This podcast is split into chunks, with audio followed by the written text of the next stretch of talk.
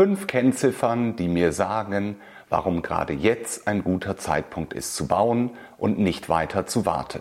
Du denkst seit längerem darüber nach, ein schönes neues Haus zu bauen und deinen Traum vom Eigenheim zu verwirklichen, bist aber unsicher, wann der richtige Zeitpunkt ist, das zu machen. Die einen sagen, man sollte noch warten, die anderen sagen, gerade jetzt ist der richtige Zeitpunkt zu bauen. Ich möchte dir heute einmal fünf Kennziffern sagen, die ich mir anschaue und warum ich glaube, dass gerade jetzt ein guter Zeitpunkt ist zu bauen und nicht noch weiter zu warten. Welche Kennziffern dies sind und was diese aussagen, erfährst du nach dem Intro. Dein Bauexperte mit Tobias Stahl. Alles, was du zum Thema Hausbau, Sanierung und Nachhaltigkeit wissen musst. Wann ist der richtige Zeitpunkt zu bauen? Die letzten Monate und ein, zwei Jahre waren für uns alle sehr schwer. Die Kosten sind gestiegen, die Zinsen sind erheblich gestiegen und man überlegt, wann ist der richtige Zeitpunkt zu bauen? Sollte ich den Traum vom Eigenheim jetzt umsetzen oder sollte ich noch warten? Also dies ist die klassische Frage, werden die Zeiten wieder besser? Gibt es einen Grund abzuwarten oder ist das Abwarten der falsche Weg, so dass dadurch vielleicht die Kosten sogar noch weiter steigen, die Zinsen weiter steigen oder die Bedingungen sich insgesamt verschlechtern? Diese Frage ist sehr, sehr schwer zu beantworten. Jeder hat dazu eine Meinung und ich möchte dir heute erklären, welche fünf Kennziffern ich mir anschaue und darüber mir eine Meinung bilde, ob ein guter oder ein schlechter Zeitpunkt ist und was diese Kennziffern für die Zukunft aussagen. Fangen wir einmal an. Die erste Kennziffer, die ich mir anschaue, ist der Häuserpreisindex. Der Häuserpreisindex sagt aus, zu welchem Preis werden die Häuser im Durchschnitt in Deutschland verkauft, gemessen an dem Vorjahr. Und das ist ein sehr, sehr positives Signal. Der Häuserpreisindex war im zweiten Quartal dieses Jahres 9,9 Prozent günstiger als im Vorjahr. Das heißt, die Preise der Häuser, das sind sowohl gebrauchte wie auch Neubauten, sind um circa 10 Prozent gefallen. Und diesen Trend können wir hier auch regional absolut bestätigen. Besonders die Gebrauchten sind im Preis gefallen. Aber auch bei unseren Neubauten müssen wir sagen, dass wir zwischen 5 und 10 Prozent niedrigere Preise haben als ein Jahr vorher. Und das ist, finde ich, ein ganz tolles Signal. Wir haben das selber auch nicht vorhergesehen, so ehrlich müssen wir auch sein. Und deswegen möchte ich euch auch erklären, woran das liegt. Der größte Grund dafür sind die gefallenen Materialkosten. Und dies ist für mich schon die zweite Kennziffer, nämlich wie haben sich die Materialkosten entwickelt. Und dort sind die Angstzuschläge aus dem letzten Winter aufgrund der erheblich gestiegenen Energiekosten inzwischen eigentlich fast alle zurückgenommen worden. Und das ist ein tolles Signal. Also wir haben dort teilweise zweistellige Preisrückgänge im Bereich der Materialkosten über die wenig berichtet wird. Die Presse berichtet ja immer nur über die Sachen, die gestiegen sind. Zum Beispiel der Betonpreis ist gestiegen in diesem Jahr um 40 bis 50 Prozent, also eine ganze Menge. Worüber nicht berichtet wird, ist zum Beispiel, dass der Holzpreis erheblich gefallen ist im Vergleich der letzten ein, zwei Jahre. Der ist nämlich wieder auf dem Niveau wie vor Corona. Aber wie verhält sich das Ganze im nächsten Jahr? Im nächsten Jahr wird zum einen die CO2-Steuer weiter steigen und die Lkw-Maut soll erheblich weiter steigen. Dementsprechend gehe ich nicht davon aus, dass die Materialkosten noch weiter fallen, sondern wir hören aus der Industrie eher wieder, dass zum Jahreswechsel leicht steigende Materialkosten dort angenommen werden können. Fassen wir also zusammen, ein großer Punkt, warum die Preise der Häuser gefallen sind, sind die gefallenen Materialkosten. Diese haben den Angstzuschlag aus dem Winter des letzten Jahres zurückgenommen und sind somit wieder auf einem Niveau wie ungefähr Anfang letzten Jahres. Ich gehe aber davon aus, dass aufgrund der CO2-Steuer und der Lkw-Maut die Materialkosten im nächsten Jahr leicht wieder steigen werden und man deswegen nicht auf noch weiter fallende Materialkosten hoffen sollte. Der zweite Punkt, der beim Häuserpreisindex integriert ist, sind die Lohnkosten. Bei den Lohnkosten ist es so, dass wir im Bauhauptgewerbe einen Tarifvertrag haben, der über zwei Jahre geht. Dort waren mehrere Tariferhöhungen festgelegt. So alle drei bis sechs Monate gab es zwischen zwei und drei Prozent Lohnerhöhung und es gab fünfmal eine Einmalzahlung zwischen 400 und 500 Euro. Also den Beschäftigten im Bauhauptgewerbe geht es, glaube ich, sehr gut. Aber die große Lohnerhöhung, die jetzt in diesem Jahr eigentlich alle Tarifverträge durchsetzen konnten aufgrund der erheblich gestiegenen Inflation, die steht uns im Bauhauptgewerbe noch bevor. Dies ist nämlich zum 1.4. nächsten Jahres gibt es einen neuen Tarifvertrag und auch dort rechne ich wie bei den anderen mit einer Erhöhung zwischen 5 und 10 Prozent. Dementsprechend gehe ich auch aus diesem Grund davon aus, dass im nächsten Jahr, so ab dem zweiten Quartal beziehungsweise ab dem Zeitpunkt, wo wir wissen, wie hoch die Tariferhöhung sein wird, dass die Häuserpreise wieder leicht steigen werden. Das wird sicherlich nicht so stark sein wie in den letzten Jahren, aber eine Preissteigerung so zwei, drei, maximal vier Prozent würde ich über das nächste Jahr insgesamt gesehen schon erwarten aufgrund der leicht steigenden Materialkosten und wahrscheinlich nicht unerheblich steigenden Lohnkosten, die natürlich die Handwerker dort verdient haben. Wir haben einen absoluten Fachkräftemangel und wenn wir unsere Leute nicht gut bezahlen, dann werden wir keine bekommen. Und dann wird auch die Qualität nicht mehr so sein, wie wir sie gewohnt sind.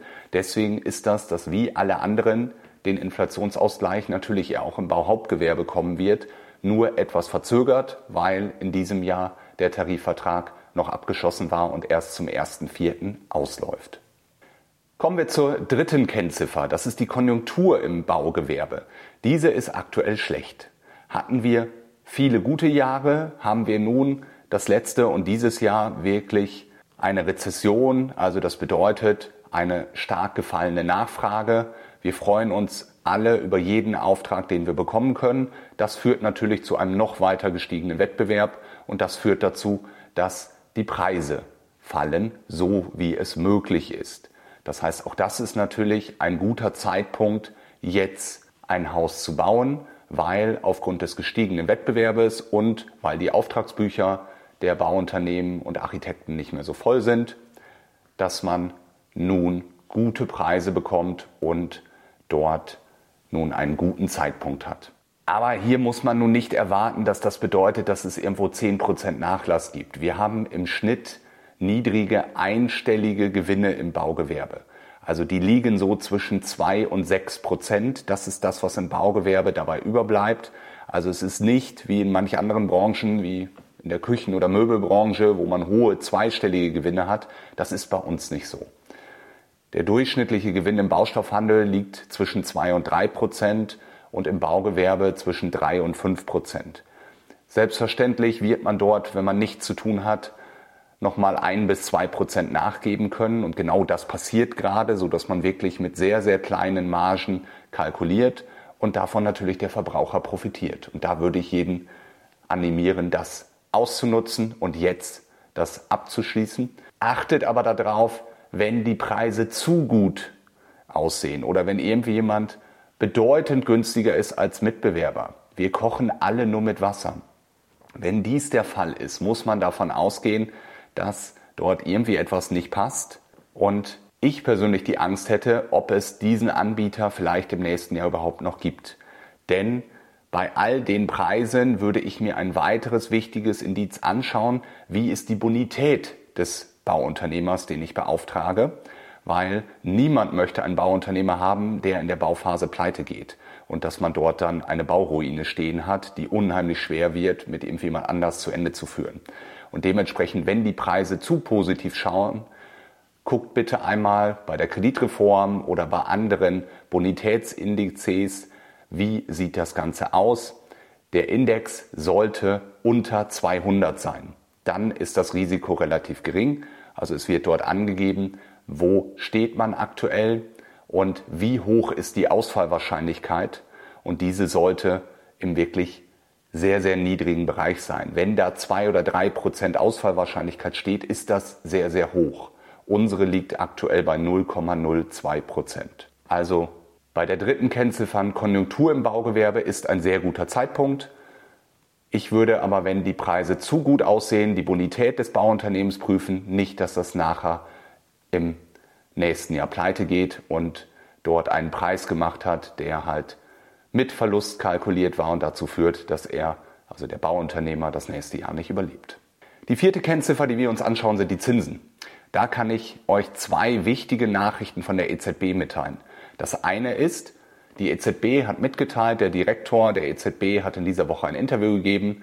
Er teilt uns mit, dass die EZB die Zinsen nicht weiter steigern werden, außer es kommt ein vollkommen unvorhersehbares Ereignis. Also es würde noch ein größeres Kriegsereignis kommen oder irgendwie eine riesen Naturkatastrophe oder irgendwie was, was den Markt einmal komplett durcheinander rüttelt. Da gehen wir hoffentlich mal nicht von aus, so dass er uns also gesagt hat, die Zinsrallye scheint erst einmal vorbei zu sein und wir müssen nicht mit noch weiteren steigenden Zinsen rechnen. Aber Frau Lagarde, die Chefin der EZB, hat auch ein Interview gegeben und hat dann natürlich die nächste Frage beantwortet, kommen denn jetzt Zinssenkungen? Nein, das hat sie auch erst einmal ausgeschlossen, sondern sie möchte nun dafür sorgen, dass die Inflation weiter fällt und die ist in den letzten Monaten erheblich gefallen. Von in der Spitze ja 10 Prozent sind wir nun bei ungefähr 3 Prozent wieder. Also wir sind sehr, sehr nah dran an den 2 Prozent, die als wertstabil gelten, als eine stabile Preispolitik. Aber sie hat gesagt, ich möchte die Inflation dauerhaft unter 2% drücken und erst dann wird es Zinssenkungen geben, was für mich bedeutet, dass ich das zumindest im ersten Halbjahr beziehungsweise wahrscheinlich im gesamten nächsten Jahr nicht erwarte, sondern davon ausgehe, dass die Zinsen in dem nächsten halben Jahr bis Jahr stagnieren. Stagnieren bedeutet nicht, dass sie halt permanent gleich bleiben, sondern schon so 0,2, 0,3 Prozent plus minus schwanken werden. Aber dass es nun nicht ist, dass man sagt, ich warte zwei Monate und dann werden die Zinsen auf einmal bedeutend niedriger sein. Das hat sie ausgeschlossen durch ihre Aussage, sondern dass wir davon ausgehen können, dass der Marktzins der in den letzten Wochen leicht gefallen ist, nämlich eine erste Reaktion gezeigt hat, dass die EZB die Zinsen nicht weiter erhöht hat. Das hat 0,2 bis 0,3 Prozent den Zins gesenkt. Und auf diesem Niveau gehe ich davon aus, dass der Zins nun bleibt. Die fünfte Kennziffer ist die Förderung. Bei der Förderung gibt es auch zwei positive Entwicklungen, nämlich das eine, dass die Zinsen auch dort gesenkt wurden in der letzten Woche und somit nun nur minimal über dem niedrigsten Punkt aller Zeiten, nämlich am 1.9. diesen Jahres sind. Das Programm für Familien steht aktuell bei 0,53. Am tiefsten Punkt war es bei 0,51 Prozent. Im Bereich der Kapitalanleger und Selbstnutzer stehen wir nun bei ungefähr 1 Prozent. Der niedrigste Punkt war 0,88. Also auch dort sind wir ganz nah an dem niedrigsten Punkt.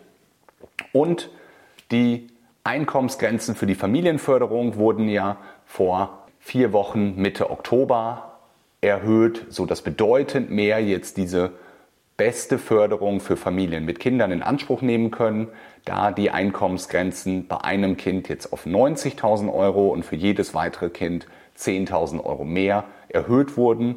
Wir waren vorher bei 60.000 Euro, also sollte es jetzt bedeutend mehr Familien möglich sein. Einen letzten Punkt möchte ich euch noch mitgeben, neben den fünf Kennziffern, warum ich glaube, dass es einfach zurzeit ein sehr, sehr guter Zeitpunkt ist. Und vielleicht werde ich über diese Studie, die ich dort gelesen habe, auch nochmal einen extra Podcast machen.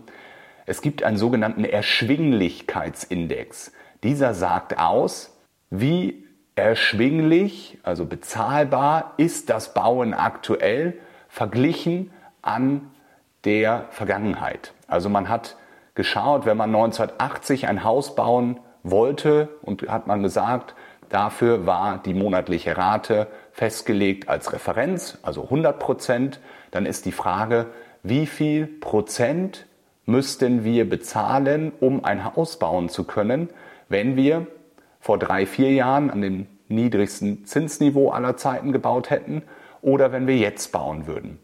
Wenn wir vor drei, vier Jahren gebaut hätten, lag der Erschwinglichkeitsindex bei 26 Prozent. Das war der tiefste Punkt aller Zeiten. Das bedeutet, es ist nicht so, dass das Bauen nicht mehr möglich ist, sondern das reden wir uns ein, beziehungsweise ist viel, dass die Presse uns das einredet.